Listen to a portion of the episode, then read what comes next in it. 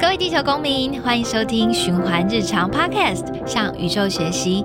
现在就让我们登录产业知识小行星，我们的太空旅行即将开始。Hello，大家好，欢迎收听这一集《给十岁也给十年后的自己》，我是燕燕。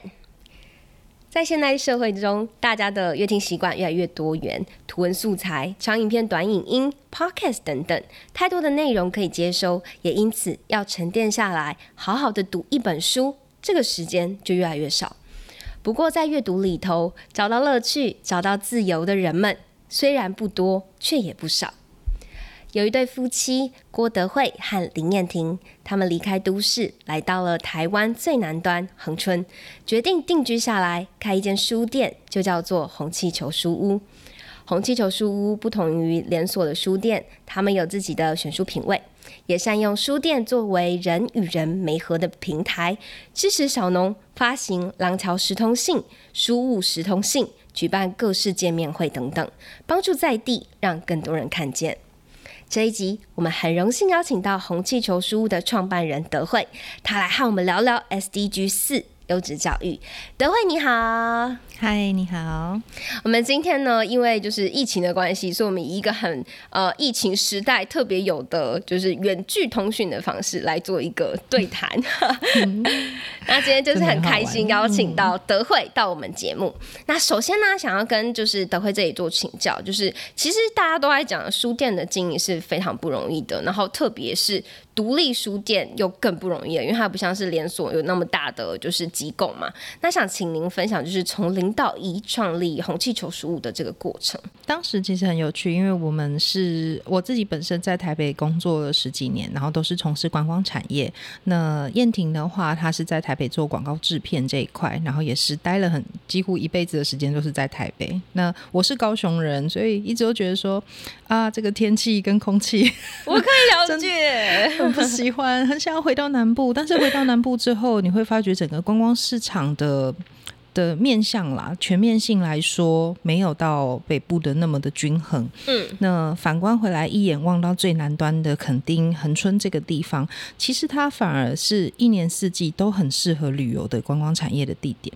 所以那个时候我的决定是一次就干脆冲到最南端，到恒春去。那那个时候原本是在做观光旅宿产业的，可是会觉得，呃，做了一年多之后，其实，在恒春你要做观光的事业，是所有人几乎都在做。我们都会开玩笑说，一个招牌砸下来，百分之八十的人就会是民宿老板这样子。那呃，这样形成了一个很重要，但是又很奇怪的扭曲的现象，就是所有人都在做民宿的时候，你的产业单一化非常的严重。呃，恒春其实有山有水有历史文化。那有自然生态这些东西，其实都很值得跟客人推荐。他不只是来到这边好山好水跟比基尼就结束这一切了，我觉得这会很很可惜。所以那时候燕婷跟我讨论，她说，因为她以前有在连襟工作过一小段时间，那她会觉得如果一个地方。可以有一间书店的话，那多好！因为我们是到那边了之后才发觉，原来恒春没有书店，也没有电影院。我们都开玩笑说，我们要开呃看一个半小时的电影，要开一个半小时的车去高雄或去屏东市区，看完之后再开一个半小时的车回来。哇，所以这真的没有不是开玩笑哦。对 对，真的没有电影院。嗯嗯嗯。那对于我们平常在台北的时候，就是假日就是去看电影，要不然就是约在哪边见面的时候，都一定是约书店。对，因为。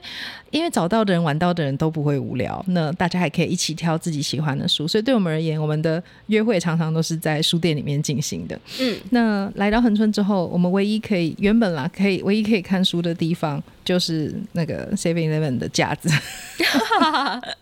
感谢 Seven，感谢 Seven 还给我们最后一点点的空间，有书的地方。对，就觉得啊，好可惜。如果我们可以介绍更多有关恒春的东西给当地的旅客的话，我觉得那是一种很不同的体验。是，那那时候也被鼓舞到，想说是不是有机会我们来在这个恒春这个观光地方开一间自己的书店。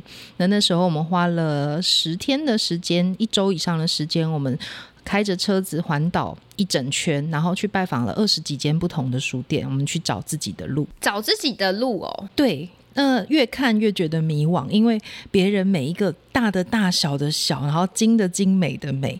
嗯那后来才发觉说，哦，原来书店的样貌就是你自己的样貌。所以回来之后，我们就开了红气球书屋，就是有我们自己样子的一间书店。那您这边可以分享一下说您认为说红气球书它是一个呃什么样子的书店？嗯，我觉得它是啊、呃就像我们当初设定的名称“红气球”一样，我觉得它是一个很温柔的、很包容的，然后很亲切的一个存在。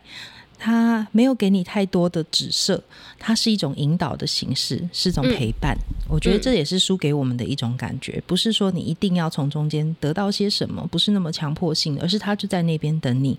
你想要去找他的时候，你就会获得些什么。了解。那其实刚刚一直讲到说书店啊，就是在不管说是跟呃在台北的时候跟朋友相聚，一个很重要的一个场域。那它是不是也曾经影响您的，就是从可能从很幼年的时候影响您的生活，一直到现在？对，我觉得书店其实一直都是以前就会觉得书店是一个理所当然的存在。我觉得在小时候的自己而言，书店都是在生活周遭就可以看到的。虽然那时候可能更偏向书局一点，然后你会在里面去寻宝，有时候不只是买文具，你会到处去翻翻，到处去看看。你觉得那是一个很没有压力的环境。那以前在呃学校啦，或者是在安亲班课后的时间，其实我都会在书柜区那边待很久。我还会自己把所有的书，如果是有编码的，我就会一定会从左到右，从一到最后这样子强迫性的排好，就是一本都不可以错过这样子，一本都不可以错过。然后还会严格叫人家放回来的时候一定要照数字顺序放好。我觉得那种陪伴是很有意思的，就是你可以随时间断，你也可以随时接续。那像现在在三 C 产品这么腐烂的情况之下，说真的，我觉得有时候看一本书跟看一个贴文啦，或看一个讯息而言，它更能够让你定心下来。那像是在看书、跟看贴文啊、跟看讯息，你觉得自己的感受性上面的不一样在哪里？定心下来这个部分，哦，我觉得很有趣的就是，可能你常常在滑呃 Facebook 或 IG 上面的讯息，你会看到一些呃你自己会觉得很有用或很充实或者很有趣的事情，但你要跟别人分享的时候，你就会说。哦，我看到一个，我上次在诶不知道什么地方，但看到一个什么，大概是一个什么事情，嗯，你会选择性的去筛选掉很多不需要的东西，因为你从一直一直在滑动，所以你的你的视觉的停留其实是很短暂的。你可能连一个故事的百分之六十到七十都没有办法完整阐述。但是看书的时候，你就是两只手得拿着书，你的眼睛就是盯着这这一面这样子看，它很难快速的去移动。相对来说，它就会在一个硬体条件上面让你先。定下来，稳下来，然后你每一个翻页的过程，你都是一个消化跟转折。那书里面的记忆会让你的印象深刻度，我觉得会更深。没错，我觉得他那个是有点像是从物理的呃角度直接影响到就是生理的角度，就是你在翻阅的那个实体的过程当中，它可能无形之中也影响到了你整个身体、你的记忆、你的脑袋这样。对，其实我就在跟我们的小帮手或店员，我就会分享到说，在电脑整个开发的这个过程里面，你看文字是最快速可以复制的，一个 Control C 跟 Control V，我可以，我可以。复制贴上多少个文字？那再来是声音档，再来是照片，再来是影片档案。但现在在串流媒体这么普普遍的情况之下，我们的电影已经可以现场就可以。嗯，不能说复制，但是我可以及时在不同的 device 上面直接切换浏览。但为什么纸本书还没有死？照理说，纸本书以呃以科技角度来看的话，应该是最先淘汰掉的东西。嗯嗯嗯但为什么它还存在？那就是想必它的价值度是最高的。那当你人生的几个重要阶段的时候，其实你都会从书里面去寻求最重要的事情，给自己答案。生离死别的时候都是对、啊嗯，刚刚刚听到您这边讲到的关键字就是，呃，在有需要的时候会去就是书本里面去寻求答案嘛。那像是是您可能在就是呃小时候，可能你在就是十岁左右的时候，有曾经这样子的经验过吗？有，因为我我自己在在阅读上面是一个非常杂食性的人，就是我什么都都喜欢，都有兴趣，都会看一些，所以我没有特别针对哪一个。那可是我很喜欢的是延伸的联想，所以。对小时候的我而言，我可能一下看小百科，一下看读者文摘，一下看伟人传记，一下要看三国漫画，我 就是 什么什么都看的类型。对，可是我就会去幻想说，哦，这个阶段的呃，我脑海中的这些人，因为反而是文字，所以你的想象空间是最大的。嗯，他会在我的脑袋里面自己上演一出只有我自己看得到的剧，然后我觉得那是一种很快乐的幻想空间。我觉得就像现在他们在看《哈利波特》一样，每一个人心中的哈利波特跟电影里面的哈利波特一定都有一点点不一样。嗯嗯嗯嗯嗯。像之前看金庸的时候，你就觉得说哇，里面的男女主角的长相会是什么，他的招式会是怎么样？但实际被演出来的时候，你就说哎，怎么选他当主角？对对对，就怎么看可能都会有一点点不满意。对，谁都比不上我心中的黄蓉的样子。我喜欢小龙女，你喜欢小龙女吗？对对对，我我觉得大概就是那种感觉，就是你可以拥有一个属于你自己的。所有的宇宙，你就可以想象你所有的东西。那十岁的我，我其实是非常活泼，跟现在真的感觉完全不一样。我就是一天到晚都在打架的一个人。你说会上就是去爬树啊，然后跟人家打架这样子吗？对，我就是路见不平，就是男生都会去逗其他的女生的时候，我就会路见不平去去去跟他打架，对，去跟他打架。但这也很好玩，反而大家都不是很认真，在打打着打着就变成朋友的那种感觉，感觉是互相练身体啊，切磋切磋而已。那是因为阅读改变了你吗？对我后来就觉得说，哦，书的世界好有趣，然后我开始就喜欢看很多各式各样。奇怪的、有趣的书，然后家里的书，不管是因为姐姐大我四岁，姐姐的书我也会看，所以然后妈妈的书我也会看，然后爸爸的书我也会看，就是家里只要有书柜，就是我都会拿出来翻一翻，心情好、心情不好的时候都是。那我觉得也是一个很好的跳脱。有的人是说啊，就是看一个人，就是要认识一个人啊，就从他的书柜去看，可能就可以先就是猜猜一二之类的。你会认同这样子的？就是非常认同，真的哦。像是怎么样子的例子，您可以分享一下吗？嗯，像有时候到朋友家里面会去，会看到，比如说家长会收集呃一整套像历史小说的那一种，嗯，而你就会知道他们家可能是稍微严肃一点的家庭。了解了解，我可以想象，我可以想一下。对，然后有些就是比如说有科技新知啦、旅游东西的话，你就会觉得哦，他是一个相对比较活泼、充满冒险性的一个人。那我觉得这些东西去判断一个人的性格或者他的喜好，从书柜真的是一个最赤裸的方式了，很赤裸哎，嗯，真的很赤裸。它有点像是那个我们 Instagram 上面不是都会有那个收藏键吗？但收藏件你是只有自己可以看到的，可是书柜是所有都摊在那边，大家一进来就可以看到。对，你是商用书呢，还是很有工具书、指标性的这一种，还是你会有一些比较软性的东西，是留给自己一个缓冲时间的？我觉得这都很重要。嗯，那像是我们在经营红气球书屋的这段时间呢，我们曾经遇到过哪一些难题吗？哇，开书店每一天都是难题。我知道，因为很多人都会问这个问题。其实，因为书店跟一般的产业其实真的好不一样哦。它几乎是因为我觉得，是是因为现在有独立书店这件事情，所以才让它的变动性变得更大了。那以往来说，因为你看，从书的出版，然后到印刷，然后到装帧，到设计的这一块，其实都不在我们可以控制的范围内。我们不像面包店，今天要端出什么样子的面包。是我们自己捏出来的，没错。但是我们要选择让什么样子的面包跟什么样子的书上架，是我们可以自己挑选的。所以，呃，在书店里面啦，不管是经营的的服务的感觉、气氛，甚至是味道，甚至是猫咪。书的陈列，然后呃商品的选择跟摆放，其实这些都是我们每天的一种我所谓的韵律感。就是我进到这个店里面的时候，我是不是拥有这个空间？然后这个空间给我的是什么样子的感觉？之前也有客人会问我们说：“你们书店是走什么风？”就我就想说：“嗯，什么风？”他说：“是工业风吗？还是什么？”我说：“嗯，就我家风吧，我家风，日常风格这样。日常风格，那呃不会太刻意的去要营造出什么绝。”北美书店的那种状态，我觉得也很难啦。以一个小资的书店来讲，是很困难的事情。可是它会变成是我最喜欢的样貌。他们会有我们最。自然自在的样子。我可能就是常常会坐在门口外面拔那个花园里面的草，然后猫咪就在我旁边跟着玩这样子。那我觉得这就是书店我觉得最棒的模样。所以你刚刚讲到这个难题啊，它比较像是如何在看起来很简单的事情里面，那每天都维持住一个应有的，或者说您这边想象它应该要有的那个样子，或是说维持住它的那个不知道是体态还是说风格这样子，这是最困难的事情吗？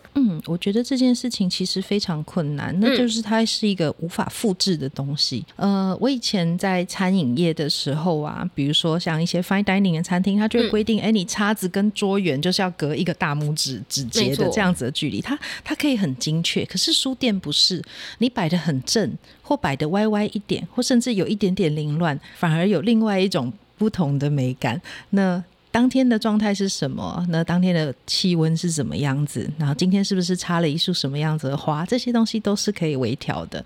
那在这束花的周边，我们就会摆跟花相关的啦，跟植物相关的东西，或者跟自然相关的，或者是摆一个诗集啊。我觉得这对我来说，开书店的每一天都是全新的一天。嗯，它其实是真的，好像听起来没有办法复制，它也没有办法用一个 SOP 去告诉人家说，可能遇到什么要做什么样子的变动方式。它是它就像插花一样，对，每一枝花都长得不一样，那你选择怎么把它组合？嗯哼哼哼哼。那像是这样子的一个就是经营书店的方式啊，有想说呃要怎么样子跟这样子的呃每天都会遇到这个呃有点像是难题的东西嘛？那要怎么样跟它共存呢？就如果说，呃，想要请呃小帮手来，或是说想要有更多的就是呃伙伴们加入其中，那应该要怎么样子呃融入在这个里面？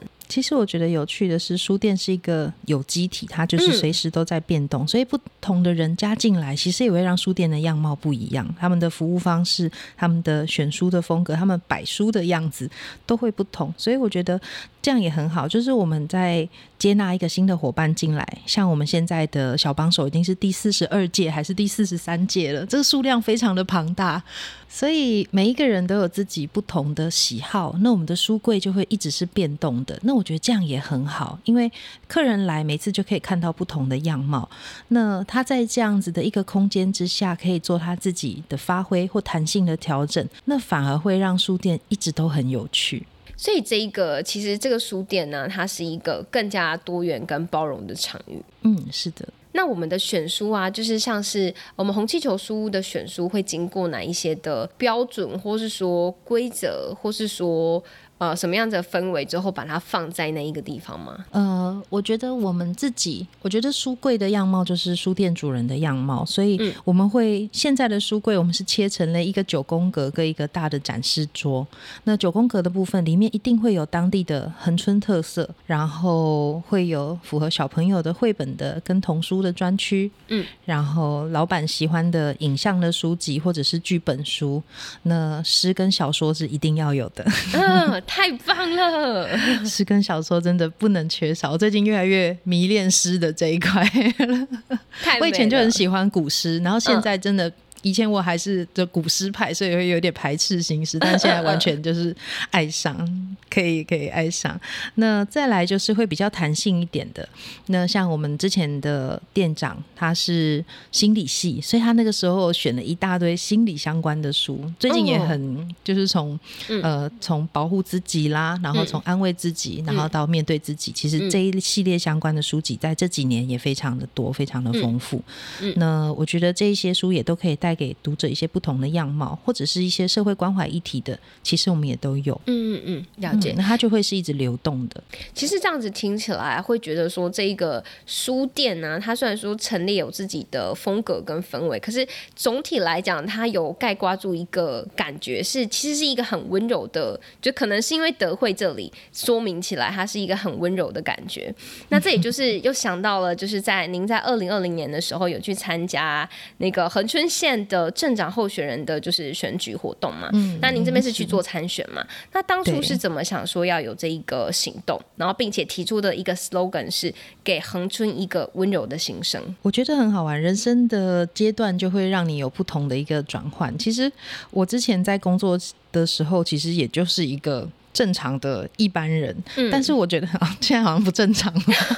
开了书店之后就会开始不正常了，因为你得到的资讯越多，你就会开始呃成为了一个每天都在跟自己有一个哲学对话的状态。是就是为什么这个东西会是这个样子？那他的目的是什么？他期望达到什么？他的未来的终点会是什么东西？那我就是成为了一个常常抱怨的人。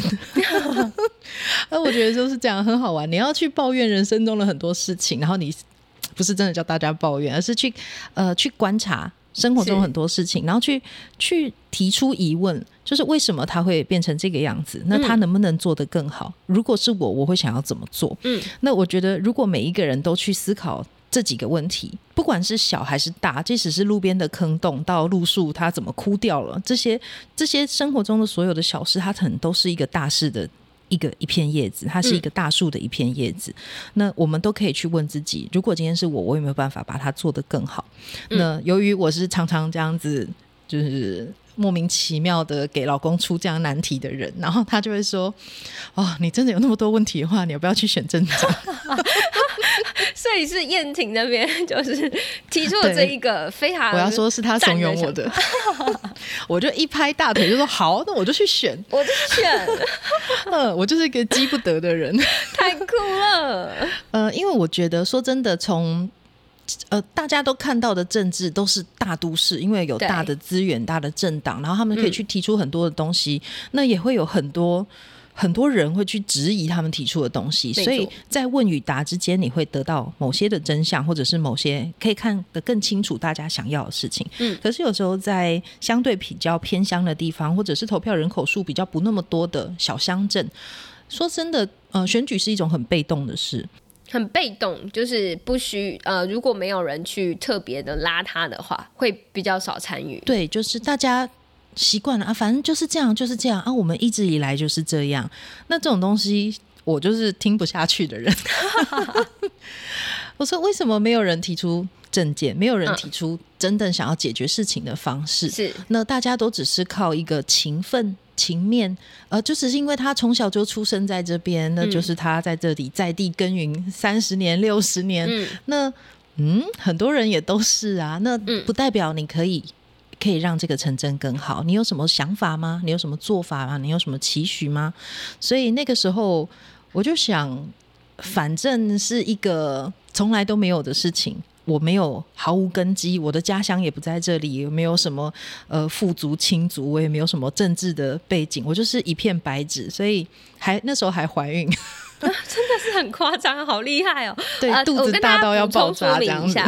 那个就是德惠这里去参选的那个，那算是呃候选人照片嘛。嗯然后他是以给恒春一个温柔的心声，然后同时搭配自己的孕妇照，很美，嗯就是一个很温柔的，就是妈妈的笑容。我觉得是真的是一个很美。我原本以为是可能是拿之前怀孕的照片，没想到竟然是在怀孕的当时顺便来参选。对，然后后来有一点后悔，因为我找了很棒的一个摄影师课程，但居然是在我人生最胖的时候、最肿的时候帮我拍照。没有啦，开玩笑。我非常喜欢他的那一系列照片，嗯因为人在怀孕的过程之中是很大的人生转折嘛。是，那你会思考人生很多的问题，你会问我要给孩子什么样的世界？那这个问题是一个没有底线的问题，因为你一定会哦想要给他最好的。那我要给他最好的空气，我要给他最好的教育，我要给他最好的一切的一切，我要给他最好的食物。那这些每一些都是超大的问题。嗯，那我们可不可以来问自己，我们想要给孩子什么样的世界？那问过自己之后，你就会有很多的答案或很多的疑问开始产生，所以这些都是我呃参选的时候的一些动力，所以我也会开始去讲为什么我要参选。那大家想要听听看我的想法吗？我觉得我对这个世界的想法是什么，或我对恒春镇的想法是什么？那你最主要想要参选的原因是希望可以带给就是镇民们一个什么样子的呃新的新的恒春新的小镇？我觉得很重要的是，你要觉得自己是有选择的。我很讨厌把自己陷入在一个没得选择的情况之下，这个很恐怖，因为你就会习惯啊，反正就是这样啊，政治就是这么一回事，我就改变不了什么。那真的是这样吗？我并不觉得。呃，虽然当时的参选的票数，当然因为毕竟是第一次，然后我又根本我我是零败票，因为我通通都躺在家里待产，所以真的需要待产，真的需要对对，真的需要待产，而且我肚子真的是大到不行，所以那时候都在家里待产，就是老公出去帮我发发传单，然后就是联络一下事情这样子而已。呃，但是我觉得很有趣，就是你会去思考，然后你会去想。要给自己一个什么样子的答案？所以我觉得我要让大家有所选择，不是只有一跟二而已，而是有你从来没有想象过哦，原来我可以这样子去想象我居住的城市。那也在我提出了好几个不同的证件之后，开始候选人其他的候选人发觉到哦，原来我也是需要提出证件的。哦，那他就改变了呃小镇上面的一些选举的。的风气，那就会有好多人偷偷私底下来，不管是私讯我啦，还是来我家找我啦，然后就说：“哎，我跟你说，我会投给你，但是我不敢跟我妈妈讲这样子。”所以大家都是有期待的啦，我觉得大家对于未来都是有期待，只是有时候我们敢不敢去做那个梦而已。了解，哎，那我我觉得听到这个观点也觉得蛮好的，是因为其实不管说这一个最后选举的结果如何，但是我们有一个很清楚的事实是，就是从你开始认真的去呃提出你的证件，你想做什么具体的事情，那接着。其他人就看到了，也感觉到说，哦，他自己不可以只是露个脸，然后就想要来选，他可能也要提出更严肃的一些就是证件，或是说参选的呃最后面的配套措施。这样是的，我觉得这一点很重要。大家要知道，你们的所作所为，每一个人其实都在看的。那您自己有在从这一次的就是备选的过程当中有哪一些收获吗？我觉得很有趣，我就调了就是政工所历年以来的呃预算资料表啊来看，然后看看大家就是从这个数据里面，你可以看得出来大家都做了哪些事情，甚至有时候连预算资料表都没有很很明确、很清楚的呈现出来。你其实你就会觉得很可惜，是恒春半岛是一个这么有国际化视野、国际化观点、国际化资源的地方，但却被浪费了。我觉得整个台湾其实也是，我们小归小，但是其实我们的能量很强大。那我觉得大家要更有自信心一点，认为我们是有所选择，然后我们也可以开拓我们的视野。那这些东西其实就要从每一个生活中的场民教育开始做起。如果每一个人都是你自己的哲学家的话，我们的生活会很不一样。嗯，其实我觉得从呃德惠刚刚讲的，像是呃不同的观看的视角，有第三种、第四种选择，它其实讲的都是呃不同观看角度的一个提供嘛。那我们红气球书啊，它作为一个独立书店，它其实也是给消费者们很不一样的阅读体验。那想请您分享，就是在经营红气球书这个过程当中，有没有透过经营这个书店而开展出的特别的缘分，或是说合作？我觉得很好玩，因为。呃，书店的过程，每一个走进来的客人，就我们房子的角度也很很可爱哦。它，呃，我想想看，坐南朝北，然后呢，东边的阳光会斜斜射进来，然后客人只要一开门的时候，就像天使一样降临。不是在奉承，但是真的就是一种很美的画面。那我就觉得啊，每一个进来的客人其实都有故事，像是像是天使一样。然后，呃，我都会轻松的不带。介入性的跟他们有机会的话，就会小小闲聊几句。然后有一次有一个客人，他就在书柜那边看我那个时间点，因为我特别呃前一段时间特别在意就是小农的这个议题，食农相关的议题，然后所以进了一系列相关的书。啊，我看他在那边翻，我就稍微跟他聊一聊。然后我真的就是比较随性，我就说：“哎，我等一下十五分钟之后要去找一个农夫，他的农场超漂亮，你要不要跟我一起去？” 然后他就呆住，然后他说：“可是我还要去载我妹妹。”我说：“哦，好，那要不要叫你妹妹一起来？”那你要跟妹妹一起来，好可怜。然后他们就就跟着我真的一起去了，然后骑到不知道什么样的地方。我说：“我开着车子，因为他们骑摩托车。”他说：“他们等下可能会先走。”我说：“好，那你们就骑摩托车跟在我车子后面。”然后开了大概 二十分钟左右。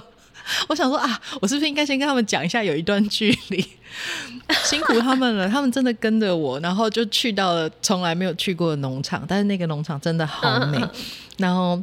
他们就 从此之后跟我成为了很好的朋友，然后我们后来甚至会一起讨论就是石农的一些合作啦相关的东西。这个我真的觉得很好笑，就是你没有想过说你会被书店老板突然之间把带到什么地方去？对，而且而且是那个完全没有预想过。对，然后最可怜的是妹妹，对妹妹被风吹到不知道自己身在何方。对对对，妹妹想说。好不容易被接到，对啊，结果很好玩。应该是说书店里面的这种缘分，就是讲都讲不完，因为每一个坐进来的客人，从刚开始是。客人跟书店老板这样子的角度，后来到变成是啊，他们会把他们生活上的一些大小事会来跟我分享。那呃，后来就会变成还有更进一步的就是合作，比如说像我们跟周边的学校的合作，其实都是从。一个一个老师来到我们书店认识开始的，所以从国小、国中、高中，甚至到企业，其实我们都在书店里面产生了很多很多的碰撞跟可能性，甚至到现在以书店为一个中枢的枢纽，然后去串接企业的回馈到地方学校。这样子的合作，我们都现在积极的在进行当中。嗯嗯嗯，刚刚讲到说，其实呃，我们以一个书店的角度出发，然后有跟很多的，比如说中学、学校，然后到企业都有合作嘛。那像是跟就是呃，可能比较呃。中小学的学校，我们曾经开展出哪些合作？最早的是离我们很近的恒春国小，因为他们离我们走路大概就五分钟的路程，所以之前他们的老师会带全班的学生，然后一起来校外参访，就走到我们书店里面来参访。那小朋友们就会看说，哦，原来这个就叫做书店哦，为什么这边的书要花花钱来买？啊，为什么这边会有猫？为什么这边会有黑胶唱片这样子？那很好玩，跟他们这样子的合作，你会发觉。呃，小朋友会，我想嘛，就是一个城镇里面的孩子，如果这个城镇是有书店跟没有书店，其实会有很大的落差。呃，之前还有就是，呃，小朋友会带着妈妈、带着家长、带着阿公，假日来到我们书店，说：“你看，这个就是书店。”哎，这太酷了！这个真的太酷了。就是在都市里面，我们可能会觉得这就是。很正常的事情，但是他们会说：“你看，这是书店。”这样，呃，然后他们是特别的，就是带着家里面的大人，对，然后去有点像是展示。对对，你看，我发现了一个奇怪的地方，然后这个地方叫做书店，它是卖书的哦。里面有两只猫哦，这样子很好玩。小朋友的介绍都是最直观的。那后来跟学校这边还有合作了一个，我自己觉得是我人生中很大很重要的养分呢，就是小小导览员。因为他们会在学校帮其他来参访的校长老师们做校内的导览。我说，其实你都训练出来了，我就跟解说队的老师说，我们要不要试看看，用红气球的名义，然后招募外部的游客来，然后让小朋友走到。校门以外，真正成为一个导览员试看看，对孩子们来说超级紧张，超可爱的，然后一直不断抓着自己的衣服的衣角，这样一直扭，一直扭，一直扭。因为我们都是让孩子听我们说，但我们真的有听孩子说过吗？很少。然后他们可以站在十五个、二十个陌生的大人面前，要自己介绍自己的家乡。周边的一些特色的植物、历史文化，那这些东西对他们来讲是一个自信心的提升。然后大家都报以非常热烈的掌声。我们都笑说，当专业导览解说员在讲的时候，你能听进去五成六成，你就已经很厉害了。但当孩子们在讲的时候，你一定会花百分之两百的心力去仔细的听，因为你很想要支持可爱的他们。没错，而且这个反而会让那个导览的力度啊，比呃可能一般正呃一般我们以成人去做导览的那个力度还要大。没错，而且涟漪是更大的。所以这些孩子们甚至到了国中之后，他们也开始会参加像这样解说的课程，或者是有机会，因为他们自己家里可能就是做观光产业的。比如说，他们如果家里是餐厅，他也可以顺便跟客人说上两句。这都是后来延伸。说是我家的。对对，然后就哦，对面这个城墙啊，就是清光绪元年的时候建成的啊，什么。然后建墙的结构是什么？当时的历史故事是什么？那最早的一批现在都已经上国中了哦，感觉年纪过得好大。哎，这样其实也是好几年过去了，好几年过去了。那呃，都从小小孩大小孩。对呀，那时候三年级的小朋友就是现在已经又长高又长壮了，都快超过我了，这样子。时光飞逝，时光飞逝，真的是时光飞逝。那就会觉得，哎，这些。呃，书店也是一样，这些活动也是一样。当我们灌溉给孩子的东西的时候，它不会在明天就长成一棵大树，但是它会在五年后、十年后、十五年、二十年后，曾经他的人生转变过程中，一定也会对他造成一些大大小小的一些影响。没错。德辉这里跟我们分享了很多，其实还蛮具体的，就是小孩子怎么样子从可能是国小的年纪，然后到国中的这个年纪，他们当中呃因为阅读或者说因为分享而呃自己培育自己的这个养分。那我们先休息一下，然后等一下回来，我们来谈谈 SDG 四优质教育这个部分。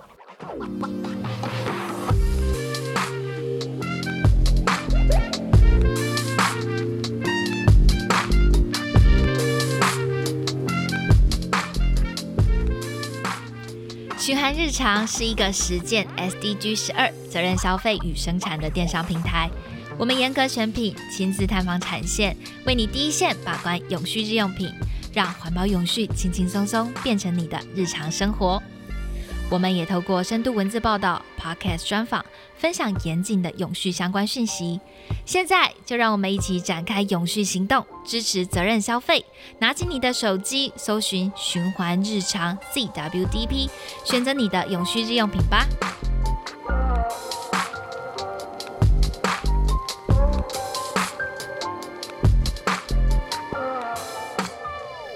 那我们接着呢，回来到我们节目，要继续的跟德惠这边聊聊关于 SDG Four 优质教育的部分。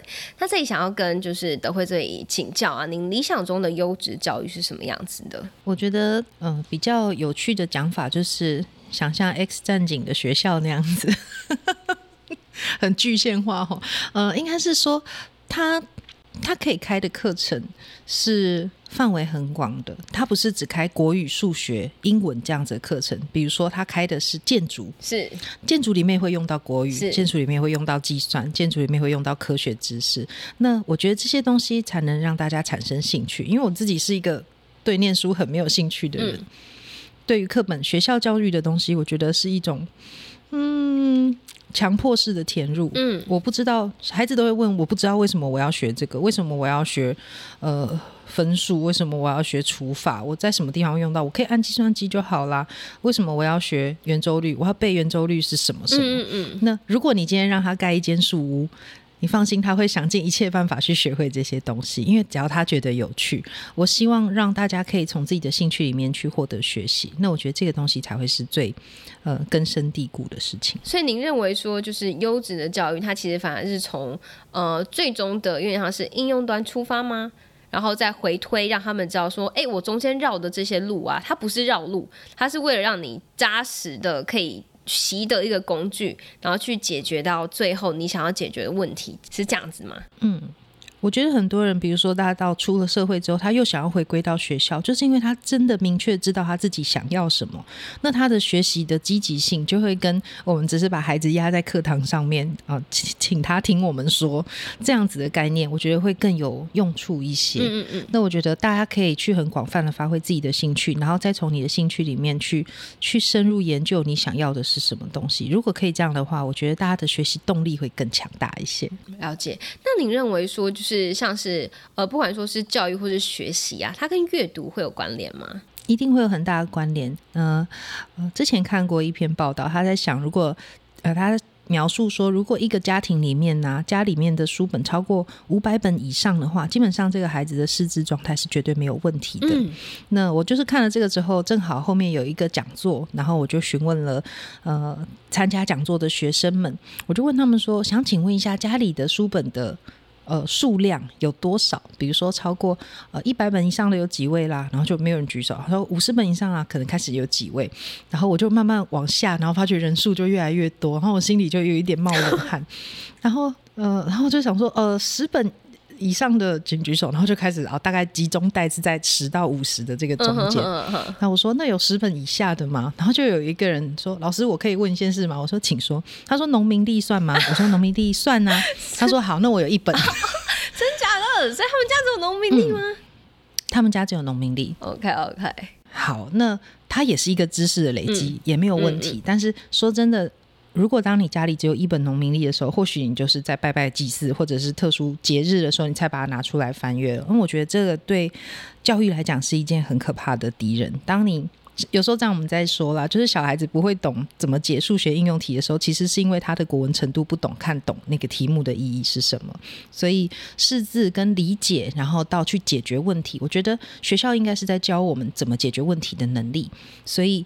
它是每一个每一个的过程。所以阅读比较像是呃所有的学们要去理解它之前的一个。对，我觉得它它就像是你要学会英文，你就必须得背 A B C 这样子的概念。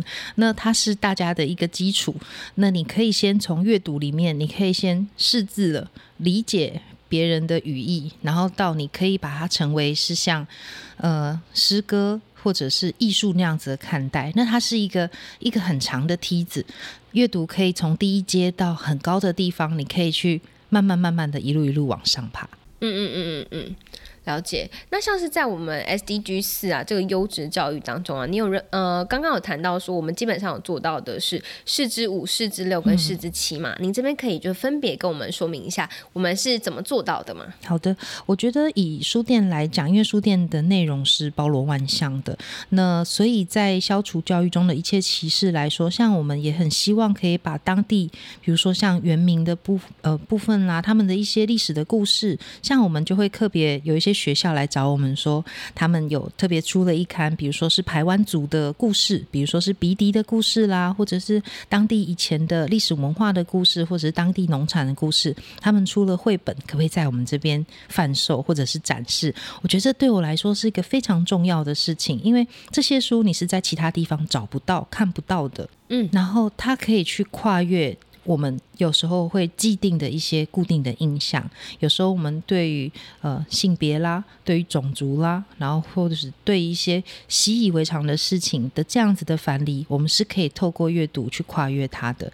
那这个是书店很重要的一些题材的存在，我们常常会去延伸很多的议题，会去跟大家做很多的分享，其实都是希望大家可以用不同的角度来看待一件事情。除了你原本的原生家庭的这样子的立场去看待之外，有时候我们也可以去换个不同的角度方向，去理解别人的生活，去尊重别人的文化。嗯，没错。哎，我这里突然额外插开一件事情是，是呃，除了阅读之外啊，独立书店，特别是像红气球书这样子的一个书店，它不只是书店嘛，它其实是一个也可以提供对话的一个场域，所以它可以让知识不是只有单方面的阅读之后就阅读了，它是阅读之后可能还有一个回馈。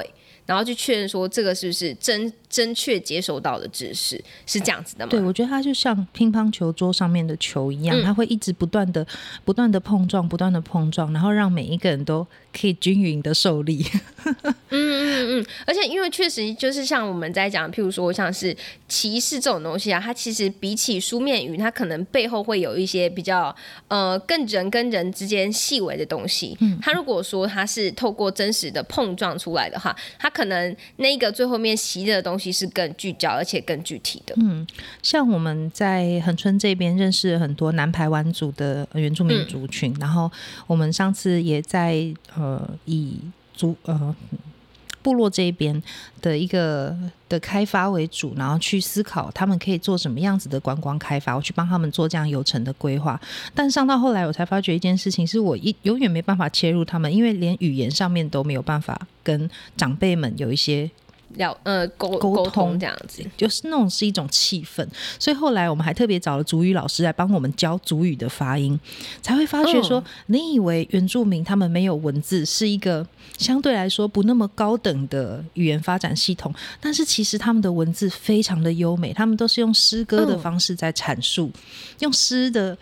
概念去阐述一件事情，所以他们有时候讲一件小事，他们可能会讲的很大很大，但是都很有哲理。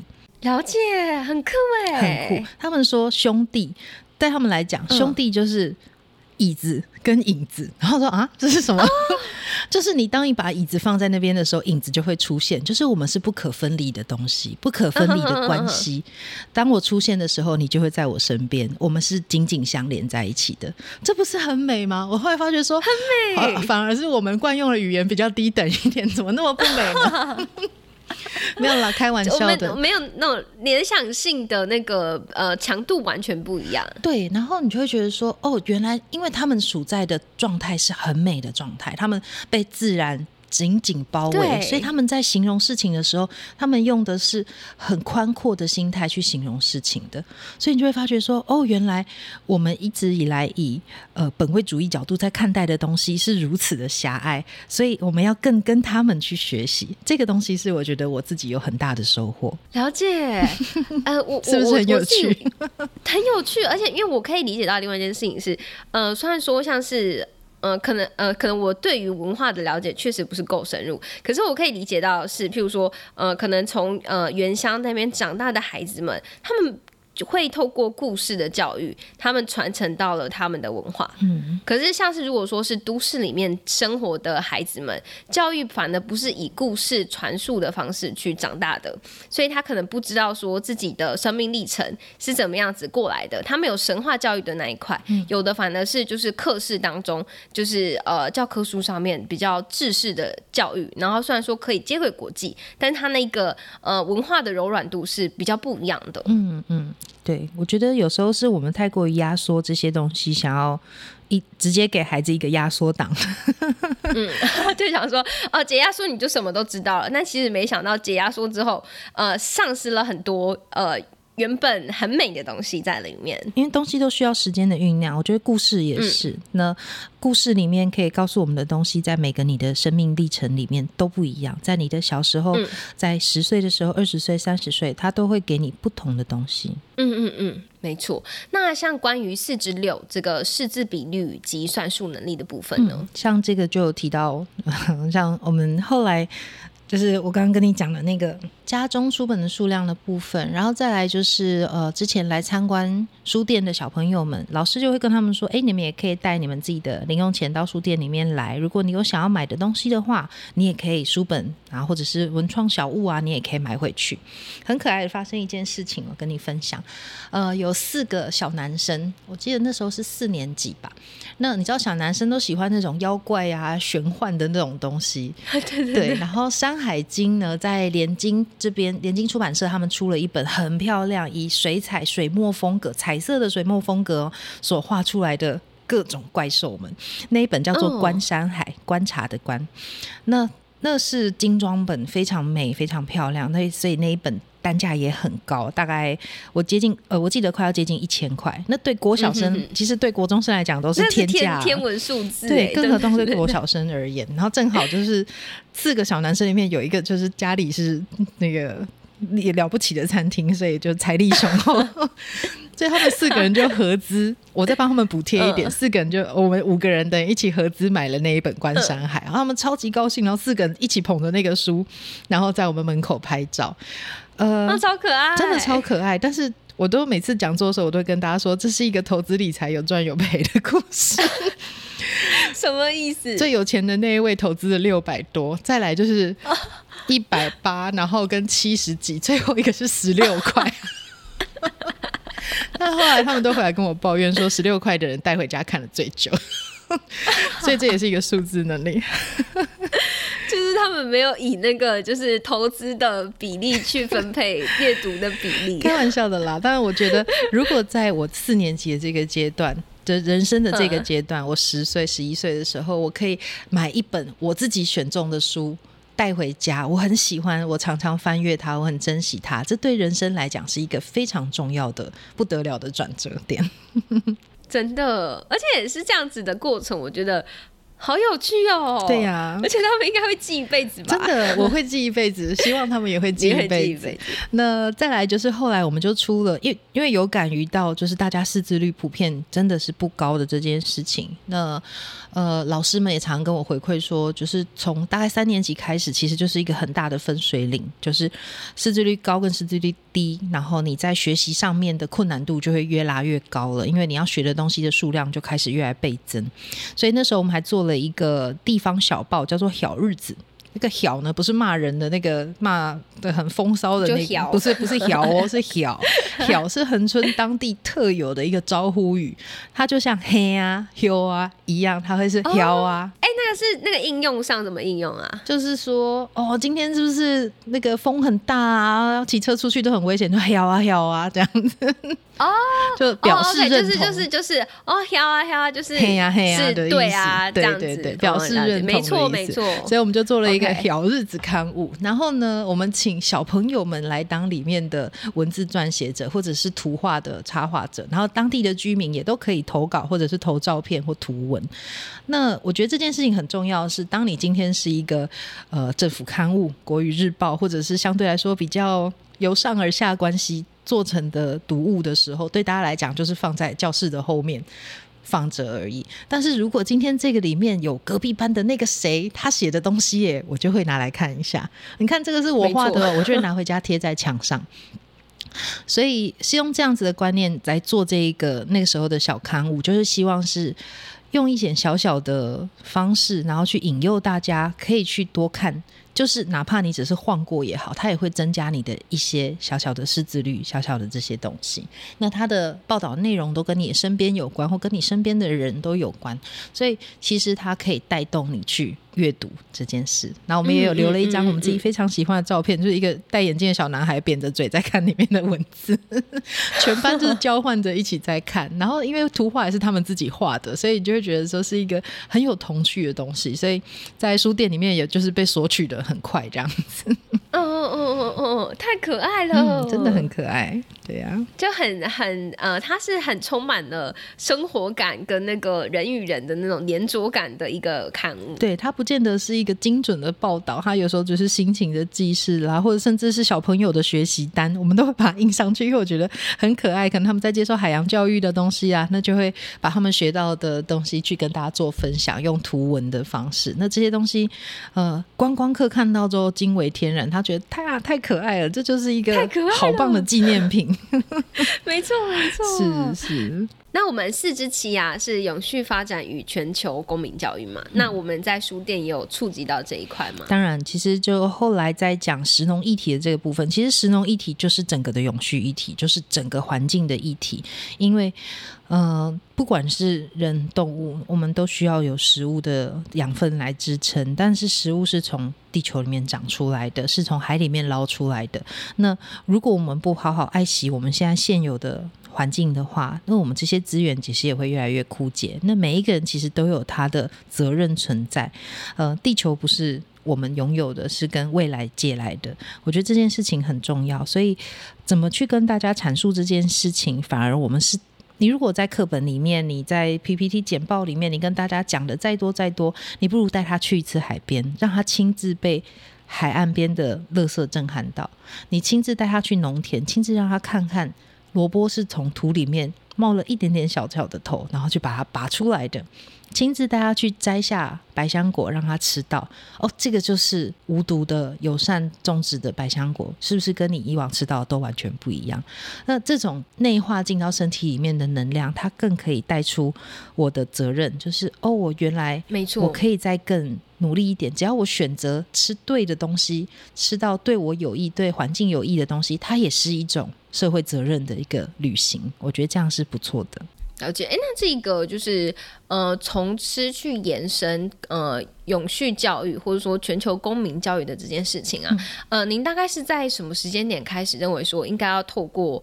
呃，第一线的这个体验，然后去传达这件事情也很好玩，一样就是在选举的怀孕的阶段啦。所以我说我那时候一下子生了三个东西，就是一个是生小孩，一个是生时通性的刊物，然后另外一个就是生了选举的这些文宣的东西。太厉害了，我觉得太厉害了。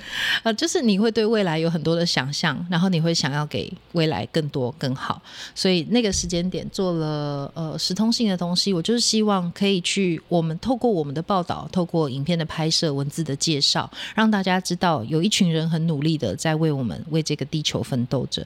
那我们可以怎么样子的支持他们？就是从理解他们的故事，然后接受他们的的生活的形态，然后消费他们的生产的物品。所以从二 D 平面的纸本。然后到现在走三 D 的走读，就是我们会带消费者们、带读者们实际走到他们的生产场域去，像小农见面会就是一个非常实际的一个状态。我们就带大家直接去现场看，你看这个地方这么的美，才会种出这么美的植物出来，这么美的蔬果出来，那这样子给大家的这种震撼，就是一直是会围绕的，而且大家回去之后还会下次再带朋友再过来，持续的消费，然后鼓励这一些小农们可以持续的生产。那针对就是 SDG 四啊，优质教育的这些部分呢，你有想要就是呃哪一个指标是未来呃希望说自己可以再努力的吗？嗯，我觉得对我现在而言，其实我们现在有跟一个团体一直在努力当中，我们就是希望可以用呃，像我刚刚讲 X 教授的那样的形式吗？因为我们会要在自然的场域里面，然后做类似像实验教育这样子的形式，所以或许师资 A 就是新建跟升级，包容性更高，然后安全的学校。我觉得安全这件事情是，嗯，是一个很。广泛的词，什么叫做安全？因为我们现在在看那个场域，它是直接可以走到海里面的，它的它的周围是有大树，它的周围是有沙滩，它会有路蟹，会有过山虾，然后会有地底下的涌泉出来的。那我们在一个全然自然的环境里面，给孩子接触到自然的机会。让他有冒险的可能，然后呢，甚至带他去潜水，因为那边直接可以在底下看到很多不同的珊瑚。如果可以的话，我觉得这样子的学校是我梦想中未来的学校。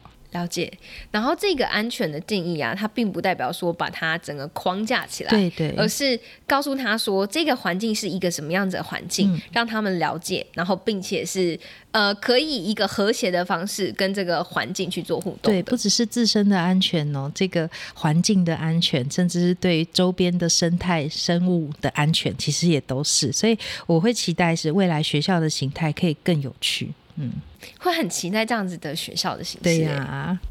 那我们其实也是呃小男人市集里面的职人之一嘛。那想请德惠这边跟我们分享啊，目前我们是已经让孩子们进行过什么样子的职人训练了？嗯，这次的小朋友们就是两位都有到恒村，特别很辛苦，特别到恒村来，然后帮我们进行一天的小店长这样子的工作。是。那从照顾店里的环境、店里的植物、店猫，然后去跟客人介绍，然后包含我们请他们选好几本书，让他们去写他们的推荐。这些事情就是我们在职人训练里面会做到的，然后还有书籍的新书的盘点啊、排列上架，就是我每天在书店会做的事情，我们就会让他们进行。那接下来，所以他们已经去参加过。已已经在到店里面，然后去店里面当一天了。对，所以他们会觉得说，哦，原来书店的样貌是这样子。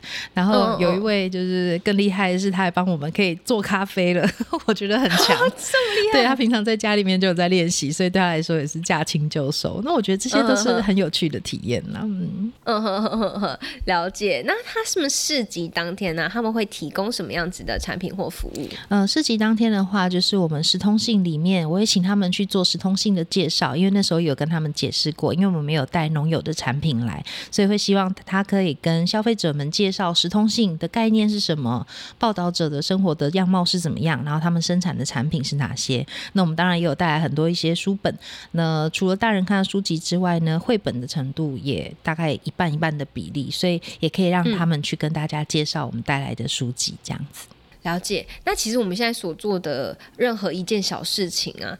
对于我们的孩子来讲，都是在灌溉他们的未来。那您这边希呃分享，就是希望说，十年后，当这些小男人他们变成大男人之后，你认为说他们可能在环境、社会或是观念上面会发生哪些改变？我觉得他们对社会的观察一定会更有责任心，因为他们会有不同的眼光跟眼界去看到世界上发生的各式各样子的问题。那整个小男人这样子的计划，我觉得让大家对于永续然后责任。个这个观念其实会拉伸了很多。那从书店的角度来看，其实他们会更有意识的去观察身边周遭发生的事物，然后提出疑问，甚至提出解答的可能性。那这些都是在这个年纪的我们。累积起来的东西，那这些养分在他们成为大男人的时候，就是希望他们可以找到未来自己更多的一个方向。嗯，不止提出疑问，然后也希望说未来他们可以提出解答。嗯，是。那未来十年呢？您认为就是您希望说这个红气球书啊，可以怎么样继续发挥影响力？我觉得很有趣的是，因为红气球书今年是第五年，然后我们的确开了分店，然后走出了很多我们以往没有走过的路。那之前就有人问过我说：“你希望未来的红气球是什么样？”那时候他在店里问我，我就说：“希望还是现在小小的这个样子，因为空间场域的大小跟能量其实是完全不对等的东西。有时候质量小小的东西，能量却非常的大。那呃，扩展店。”我也希望每一间店都有完全有自己的特色，他们都叫做红气球，但是他们都因地制宜，他们把当地自己的味道，对，他们把当地的特色挖掘出来，然后招待读者、招待旅人到他们的地方，那去体验每一个不同的红气球。或许未来十年，我可能会开三家、五家、七家、十家，不知道，因为我希望书店。这样子的产业是可以越来越多的，因为它会带动起来的东西是不可限量的。嗯，那所有的影响力也都会就此开始发生。非常期待未来红气球书屋的，不管说是呃以什么样子形式的发展，然后我都想象红气球书屋的红气球啊，虽然说我看到那个报道说是来自电影里面的一个想法，嗯，但是我这边想象的未来的红气球比较像是那个动画电影里面那个有一个爷爷他拉着那个气球，天外奇迹的那个，我也好喜欢，对对对对，嗯，对，很喜欢。我想象中的红气球书屋，特别是在德惠这边，呃，一整集下来跟我们分享之后，我一直脑海。中想象的红气球书可能会是那样子的画面，一戳大大的红气球，然后飞向更远的地方。我也很期待。好，那要成立一间书店，其实非常非常的不容易，在疫情之下要挺过这一关更加不容易。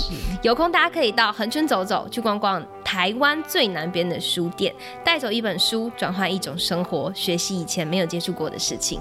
今天这一集，我们非常谢谢德惠，谢谢谢谢你的邀请，拜拜，谢谢。循环日常的 Podcast 向宇宙学习已在各大 Podcast 平台上架喽，每天欢迎上 Google Podcast、Apple Podcast、Spotify、Sound On 等各大平台收听，也欢迎大家按下订阅，留下五颗星评价或心得。循环日常，感谢您，我们下次见，拜拜。